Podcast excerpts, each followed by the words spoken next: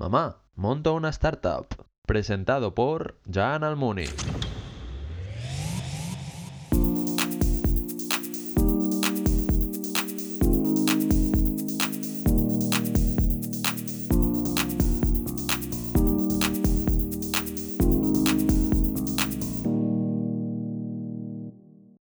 Buenas tardes y bienvenidos de nuevo a otro episodio de Mamá Monta una Startup. Hoy estamos aquí con la grandísima Gina Tost. Buenas tardes Gina, ¿cómo estás? Hola, buenas tardes. ¿Qué tal? Como siempre, bienvenidos a nuestros espectadores de YouTube y a nuestros oyentes. Hoy nos, nos llega una grandísima invitada que no es la primera vez que está en radio, no es la primera vez que está en podcast, ha estado muchos años en radio y es Gina Tost, es la directora de IGG aquí en Barcelona, Directora de Operaciones y Marketing. directora de operaciones y marketing. Y bueno, como siempre, empezaremos con la primera sección, pero primero, antes de nada, ¿qué te parecen las oficinas que nos deja Shelter cada semana para grabar el podcast? Son unas oficinas fantásticas, os podéis descargar la app, podéis alquilar estas oficinas por horas y también podéis entrar en la web. Son increíbles, Gina, son cómodas, están súper bien, os lo recomiendo de verdad. Y bueno, pues empezamos ahora sí con el LinkedIn. Gina tiene un LinkedIn, la verdad, muy extenso, muy largo, y solamente se ha dejado cosas a poner, me ha dicho. Sí, sí. Es que tiene nueve páginas de LinkedIn, nueve páginas de LinkedIn. Pero Bueno, eres la- creo que eres la primera persona que imprime mi LinkedIn, ¿eh? también te lo digo. Esto, esto puede ser un récord, esto, lo esto me acordaré y lo pondré, lo pondré en mi currículum. Que he imprimido los, bueno, yo creo que he imprimido muchos LinkedIns por primera vez. Yo creo que muchos LinkedIns imprim- los he impreso por primera vez. El Amazonas, o sea, el, el- el agujero que hay de árboles es culpa tuya. No, no, no, no es verdad. No. Bueno, pues empezamos con la educación, porque es, es seguramente lo que menos tienes, que es una carrera, que es Escuela Superior de Diseño, SDI, en Ramón Llull. ¿Qué tal? Y es diseño, es diseño artístico. Yo soy, yo soy, sí, sí, yo hice arte electrónico y diseño digital, luego me convalidé la carrera y ahora mismo soy diseñadora especialidad audiovisual ah, en ESDI, que es una universidad adscrita a la Ramón Llull, porque el diseño en nuestro país no, está, no estaba homologado cuando yo empecé y entonces pues lo hizo aquí. Es un equivalente a hacer multimedia, es decir, todo lo que sea diseño 2D, 3D, páginas web, eh, vídeo, animaciones, todo eso yo lo estudié en una carrera.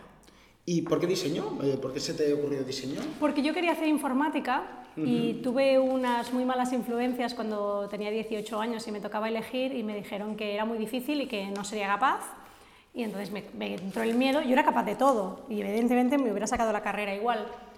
Pero era como lo más cercano a la informática sin ser informática. Ah, qué bueno, sí, sí, perfecto. Y una, bueno, ahora vamos a repasar el LinkedIn, pero lo vamos a repasar por encima, nos lo vas a explicar un poco tú, porque si empiezo a decir los programas de tele, los de radio que has estado, yo creo que los 30 minutos me los paso diciendo programas y no van bromas. Si queréis, entrar en el LinkedIn de Gina y lo veréis. Pero bueno, si nos puedes explicar un poco los que más te han marcado de programas de radio y después nos explicas los que estás haciendo ahora y dónde has estado. Bueno, pues yo llevo 12 años en la radio ah, haciendo un programa que se llama Generación Digital, que está en Cataluña Radio. Es un programa sobre tecnología, cultura digital, videojuegos. Em, es un programa casi, casi histórico de la cadena y yo entré ahí que el programa era nuevo y ahora ya es histórico. Pues sí, ese es como el que más me ha marcado. Yo entré por la puerta grande a hacer radio en, en una de las radios más importantes del país.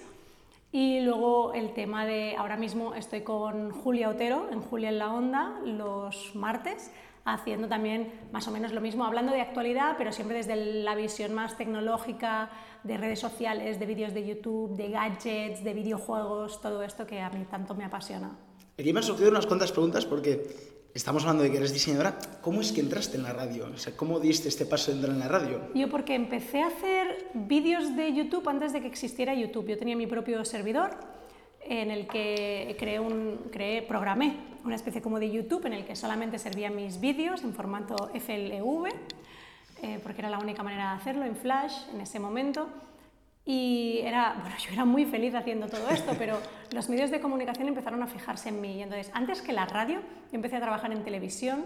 Tra- Trabajé para Televisa en México, trabajé para la NHK, que es la, radio, la televisión pública del Japón, trabajé para Televisión Española, para La Sexta, para Antena 3, para TV3. Es decir, he trabajado para un montón de teles, pero porque simplemente me vieron, entraron en internet, me vieron allí, me vieron tan suelta que dijeron, vamos a contratar a esta chica para que haga cosas. Eres el pre-Rubius, ¿eh? Pues soy la abuela del Rubius. Y la otra que me ha surgido es, ¿Por qué tecnología o por qué videojuegos si estudiabas diseño en este caso? Porque a mí es lo que más me gusta y es lo que más sé. Es decir, a mí el fútbol me parece muy bien, pero no tengo ni idea. A mí me preguntas sobre política en el País Vasco y, pff, eh, bueno, me va a costar decir el nombre del Lendakari, pero en cambio tecnología y videojuegos es un tema que me apasiona y que además durante todo este tiempo he estado estudiando y he estado eh, mejorando muchísimo más y, y es lo que se me da bien. ¿Y nunca se te ocurrió esa plataforma que habías hecho hacerla una empresa o hacerla un producto? No, porque para mí mi blog, que era donde estaba colgada esa plataforma, eh, era mi hobby y nunca pensé que eso podría interesar a alguien. Claro. Luego, cuando he visto YouTube, he pensado, pues, pues qué tonta. Pero en ese momento no se te ocurre. Te- tienes 16, 17 años y piensas, bueno, pues, pues sí, ya está, está. claro, al final sa- salieron aquí los fotologs y tal, y después salió Instagram ahí y lo petó también, ¿no? Exacto. No es tan fácil buscar una buena idea de negocio. Está claro. Y bueno, la primera, bueno, aparte yo creo de, experiencia fundadora, de, de emprendedora no, pero de sí que fundando una startup, sí que es Ginap, si no me equivoco. ¿Cómo es que fundaste Ginap? ¿Dónde sale la idea? Pues nos juntamos varios amigos, entre ellos Jaume Farre y Javier Casares. Jaume Farre es una persona que lo conoceréis todos porque era un, un señor que, bueno, que había fundado un montón de empresas, había vendido Acamon, es decir, es, es un histórico, era un histórico de, de nuestro país. Y Javier Casares, muchos también lo conoceréis, porque también es un histórico de nuestro país, pero sobre todo en el tema tecnológico. Él sabe de programar, sabe de servidores, y luego estaba yo, que sabía de lo que es podía. Entonces, entre los tres formábamos un muy buen trío y empezamos a mm, hacer esa, ese- esa idea de negocio, eso, ese proyecto en el que bueno, estábamos muy ilusionados y bueno, la ¿De- verdad es que iba? aprendimos. Era una plataforma de promoción de aplicaciones en base a CPI, a compra, o sea, a pago por instalación. Es decir, ahora una cosa que parece como muy normal, hace, ¿qué será ya? ¿6, 7 años? Pues no era tan normal. Podemos mirarlo, podemos mirarlo. Entre este, mira, sí, hace seis años, sí. ¿Ves? Hace seis años. Pues eso, entonces como ya no era tan normal, pues bueno, estuvimos, bueno, antes de fundar la empresa oficialmente, digamos en los papeles del BOE, estuvimos haciendo eh, PowerPoints y ideas y reuniones, ¿eh? o sea, siempre hay una parte de, antes de fundar oficialmente una empresa, hay un proceso de maquetación de esa empresa en, en formato texto. Y bueno, antes de que nos expliques tu última aventura, donde estás ahora que es IGG, voy a, voy, a, voy a hablar de más cosas que tienes, porque tienes, eres como yo, que hace muchas cosas, tiene muchas cosas. La primera es, No sé primero, si es bueno, ¿eh? pero... felicidades por los 100k en YouTube, increíble. Ah, ya, Tiene un 100.000 canal de YouTube. Jenna Toast, si- no la conocéis, que yo creo que muchos la conoceréis, pero la- los que no, mirar YouTube, tiene 100.000 suscriptores. A los 100.000 suscriptores YouTube te manda una, Una placa, placa. a casa de, bueno, lo has conseguido, formas parte de nuestra comunidad y eres alguien respetable. Increíble, ¿no? Sí, Eso, sí. bueno, es, es un Camp Nou lleno de gente, Es que se dice pronto, entonces estoy muy contenta por, por esos 100k. Eh, la verdad es que YouTube tiene muchos fallos, pero tiene cosas bonitas que de vez en cuando pues, te encuentras contenido que está bien y creo o, me gustaría pensar que, el contenido que yo hago pues, está bien y a la gente le gusta. Ya sabéis, promoción aquí Gina Toast, lo miráis en YouTube y después miráis Mamá Monta una startup, mi, mi contenido, pero primero el de Gina, primero el de Gina. Y después he visto que has escrito también dos libros. Un libro, pero en dos idiomas, eh, se llama Vida Extra, los videojuegos como nunca los has visto. Ah, ah, vale, vida Es extra. un, vi- es un libro que escribí con Uriol Boira, que es un creador de videojuegos, es la persona de nuestro país que más videojuegos ha hecho. Y entonces lo que hicimos es un libro de diseño de videojuegos para gente que no sabe nada de videojuegos. Es decir, es un libro de diseño, como hay 15.000 en el mundo, para gente que no es de este sector. Entonces, mi madre, tu madre, mm, tu padre, tu tío, tu abuelo, tu hermano, cualquier persona puede empezar leyendo este libro si le interesa para luego indagar en libros muchísimo más profesionales. Es como una puerta de entrada. ¿Una uni lo usa?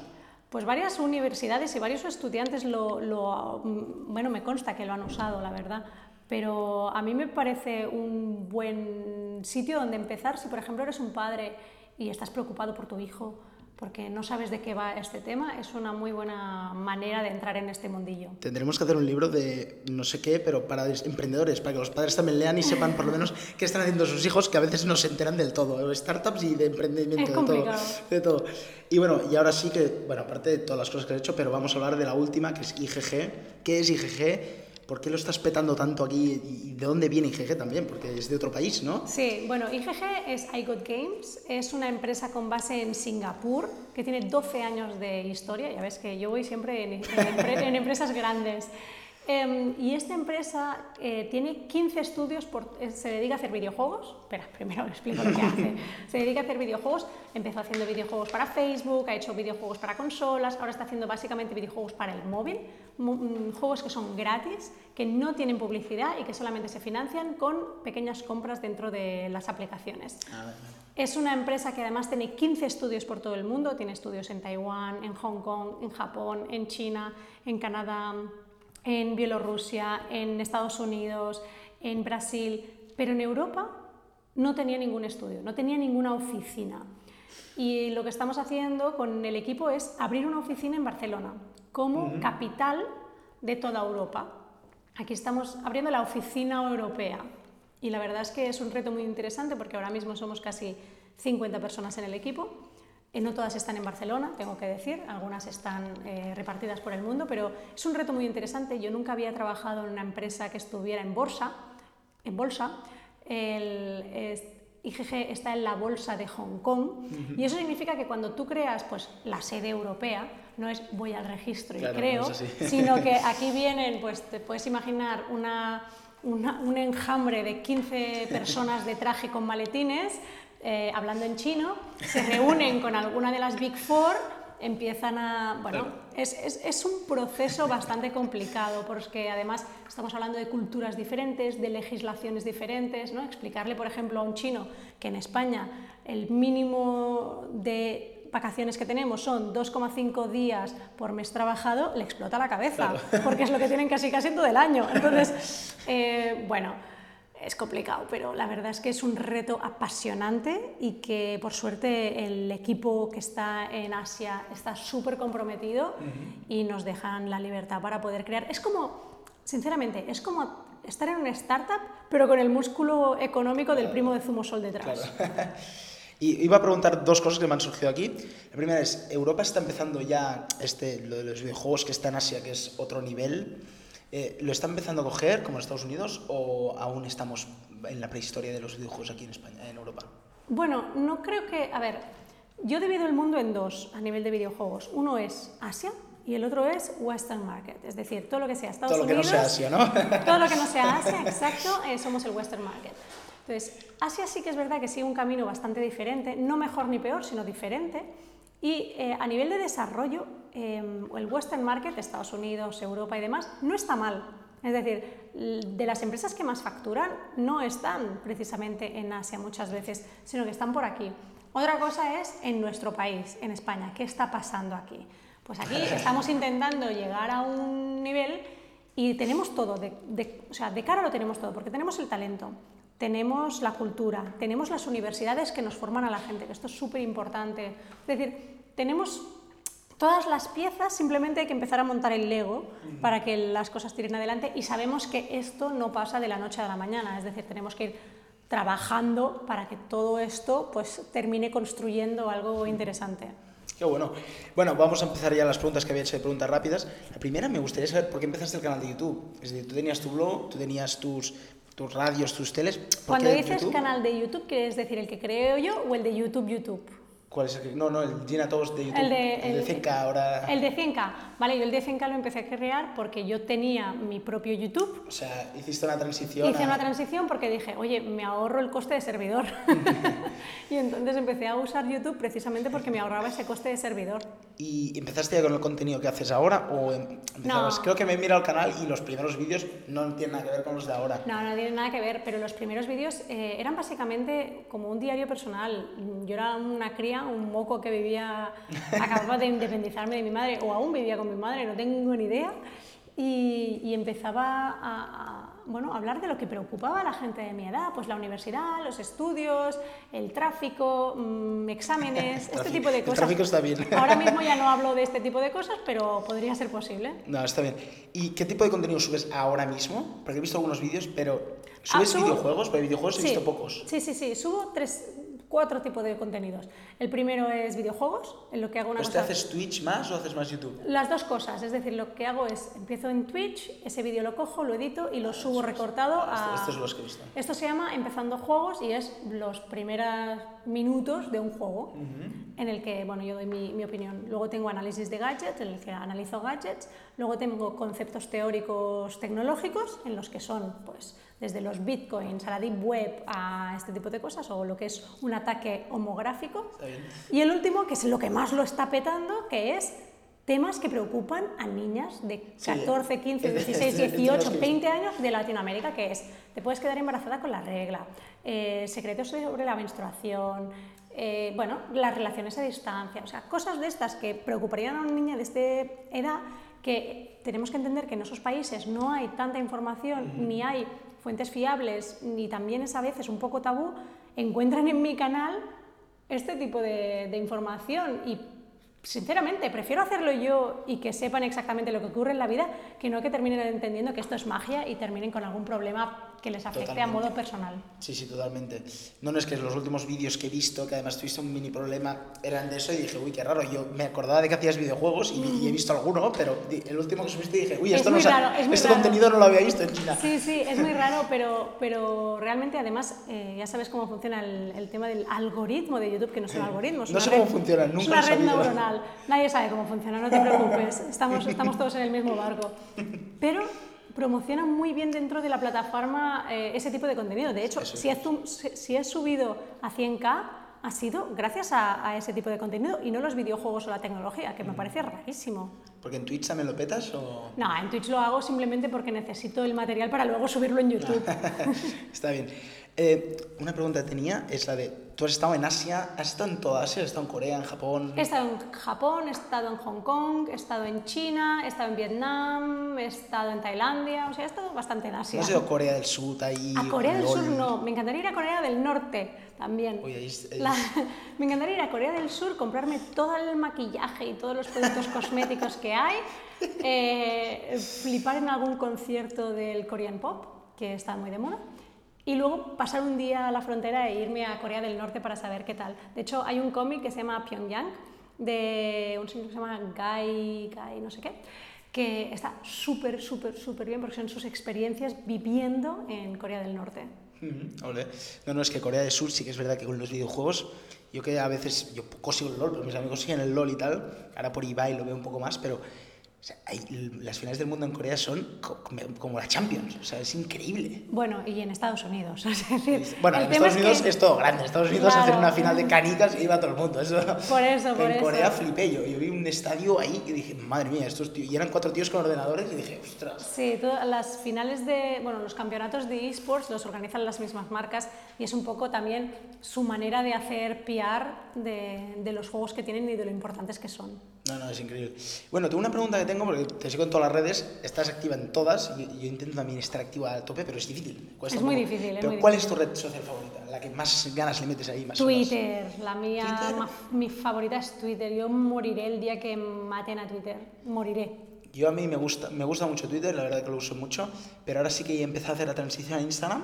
Yo he empezado, mira que no, lleva tres años en Instagram, porque no me gusta el tipo de postura y tal, pero es verdad que es donde está el público, es donde está la gente, y al final me he puesto ahí para dar contenido porque la gente es donde está. Depende de lo que busques. Yo creo que tienen objetivos diferentes. Una, sí, sí. O sea, si tú quieres, por ejemplo, hacer reflexiones largas, Instagram no es tu red, em, pero en cambio Twitter permite mucho el debate. Está sí. muy bien montada para esto y depende de lo que gustes. Si tú quieres enseñar lo que haces y lo bueno que eres en todo, pues sí, pues te, pues te pones en Instagram. Pero si lo que quieres es debatir, tener información y, hacer un poco de content curator de tu vida.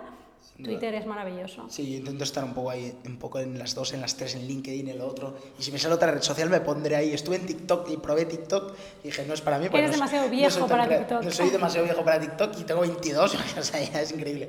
Pero sí, sí, me gusta mucho la- las redes y tal. Y una pregunta tenía es, bueno, ¿en cuántos países has vivido? Porque me has dicho que estabas en una tele china, si no me equivoco mal, En Japón, en Japón. En Japón. Pero no viví. y también en. Sudamérica. Sí, pero no viví tampoco en, en Ah, Televisa. solo ibas a hacer...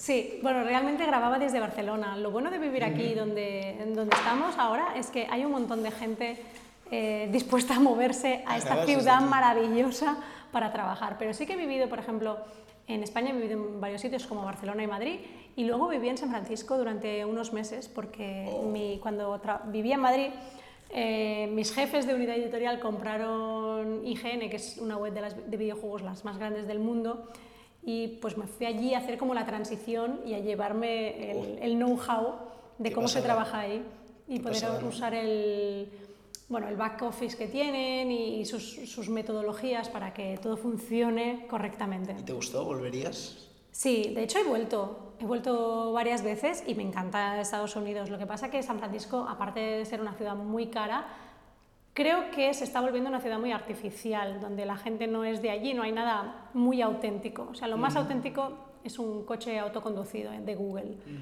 Y sí, es muy especial y es muy espectacular, pero para vivir allí creo que tenemos mucha suerte con los que vivimos en Barcelona o en Madrid. Barcelona Está muy bien, sí, sí. Una pregunta que, que quiero hacer y que hago a todos es, ¿qué querías ser de pequeña? Yo quería ser, yo quería dos cosas, o asesina a sueldo, porque es alguien que viaja, tiene horario flexible, aprende idiomas, conoce gente. Aprende idiomas, me gusta esta. Y Esta no lo había pensado. la otra era cuidadora de delfines, porque mis padres me llevaron al zoo y vi los delfines y las chicas y los chicos que se bañaban con los delfines y dije, yo quiero estar todo el día en la piscina bañándome con bichos. Luego vi que, que no era, puede que el mejor trabajo, pero yo era lo que quería ser. Yo creo que de, los 24, creo que llevamos episodios 25, es de los dos más raros que había escuchado. He escuchado músico, he escuchado futbolista. Pues mira que yo mi sueño es estudiar que ojalá los chavales, los jóvenes, quieran algún día ser diferentes, ser emprendedores. Yo creo que tu sueño ya era, Ya era ser diferente, ya era O sea, diferente. asesina a sueldo. Yo, Bueno, Y cuidadora de delfines. cuidadora de delfines, o sea, increíble. Y bueno, la última ya de para antes ya entrar al, al Mójate. ¿Qué te gusta hacer en tu tiempo libre? Si tienes tiempo libre, tu poco tiempo libre que tienes, para al final es verdad que juegas a videojuegos, pero también forma parte de tu trabajo, entonces... Sí, pero a mí me gusta jugar a videojuegos, me gusta jugar a juegos de mesa, pero me encanta leer. Me alucina leer y me lo paso... Leer, leer, leer me encanta leer.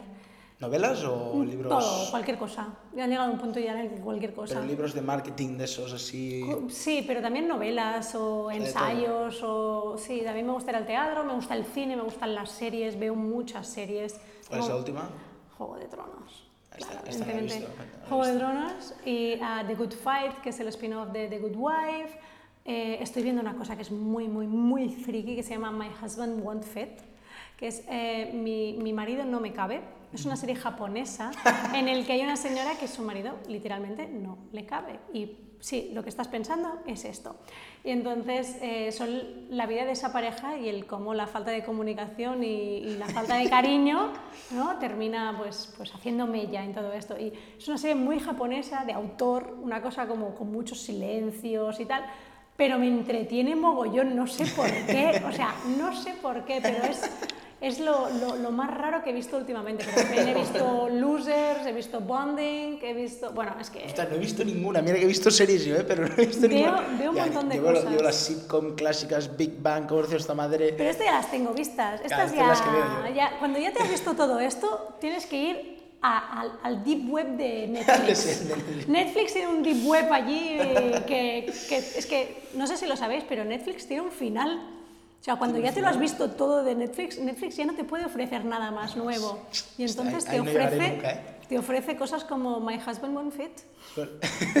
Está en Netflix. Sí, sí, está en Net- de hecho es original de Netflix.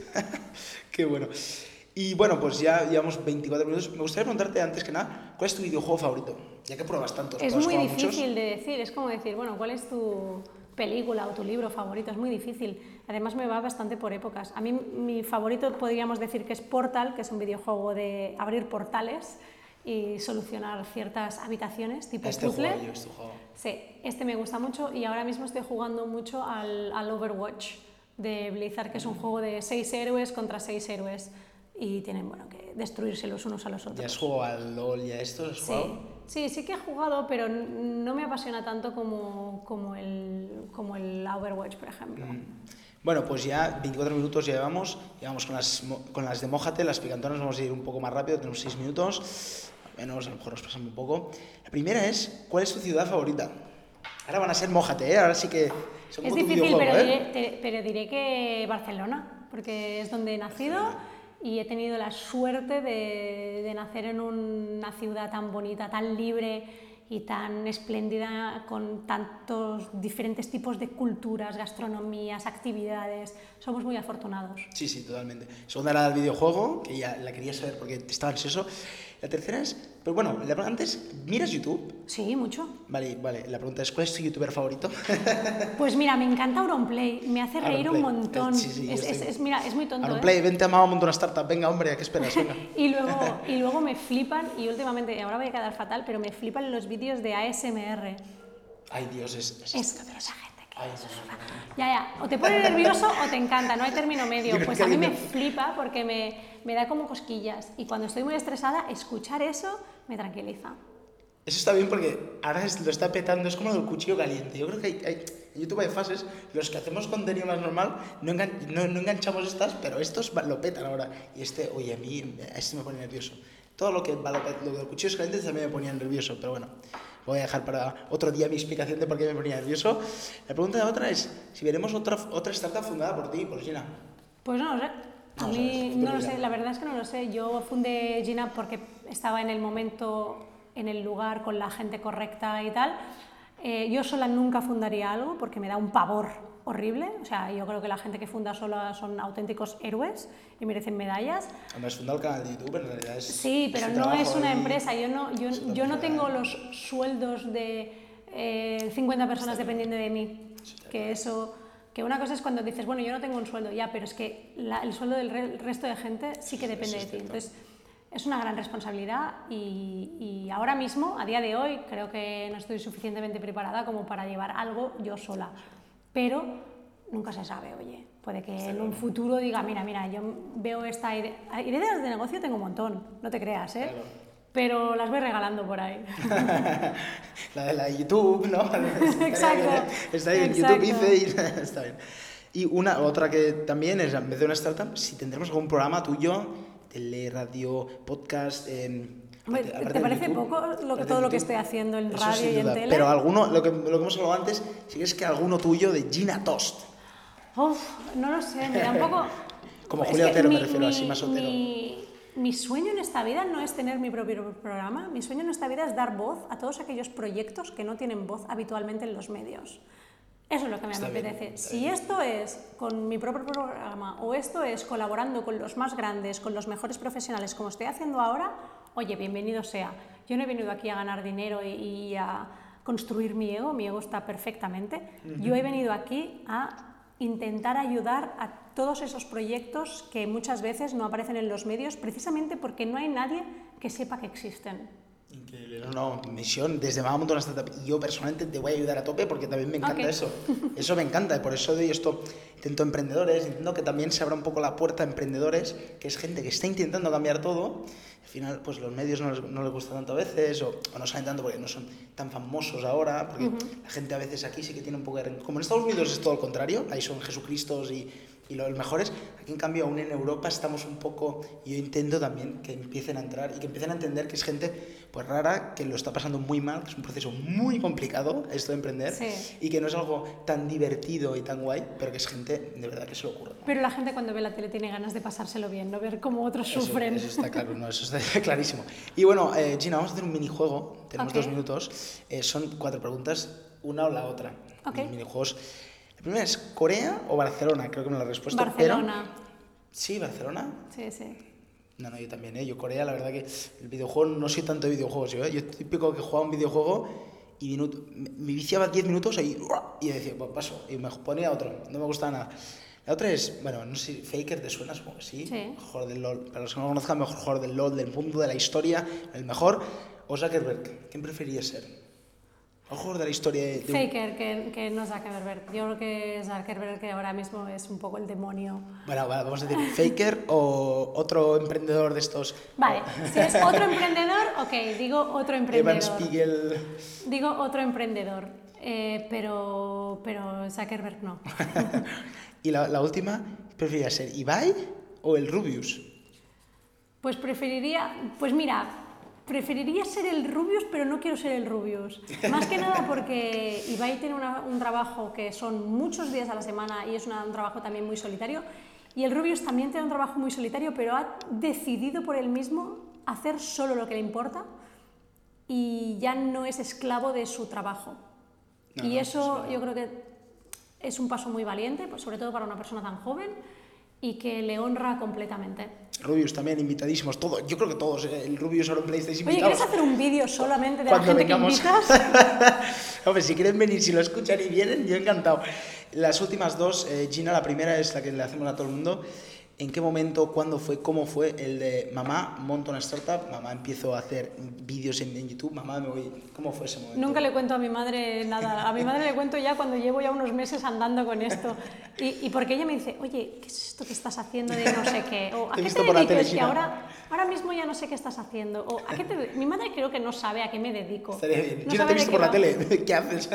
Sí, bueno, mi madre creo que nunca me ha... Bueno, últimamente no me escucha ni me ve en ningún sitio porque está tan acostumbrada como que ya, puf, ya es lo normal. Yo a veces le tengo que recordar, oye, que lo que estoy haciendo es muy guay, ¿eh? Y ya, sí, sí, sí, sí, sí. Es como, da igual. Y bueno, la última es si tienes algún deseo para este 2019. Pues mira, tener salud. Salud. Sí, porque antes hablaba de Jaume Farré, que es ese emprendedor que desgraciadamente murió, eh, llevándose con él un montón de talento y un montón de sabiduría. Y en esos momentos valoras que lo más importante en esta vida, que sí, que montar startups, hacer cosas grandes, tener tu propio programa es muy guay, pero no vas a poder hacer esto si no tienes salud. Sin duda. Y entonces, No, no, para mí, lo más importante y lo que le pido a este 2019, el 2020, al 21 y a todos los años siguientes es salud. buenísimo deseo, yo creo que es creo que es el primero que dice salud porque me han dicho de ser locos, pero y uno de los mejores para mí. Y bueno, Gina, estaremos a tope contigo, de Mamá Montona. Startup y Mooney estaremos a tope, te ayudaremos en todo, en dar difusión, lo que sea. Y como siempre, muchísimas gracias por estar ahí otra semana más y nos vemos la semana que, van- la semana que viene con más. Nos vemos, chao.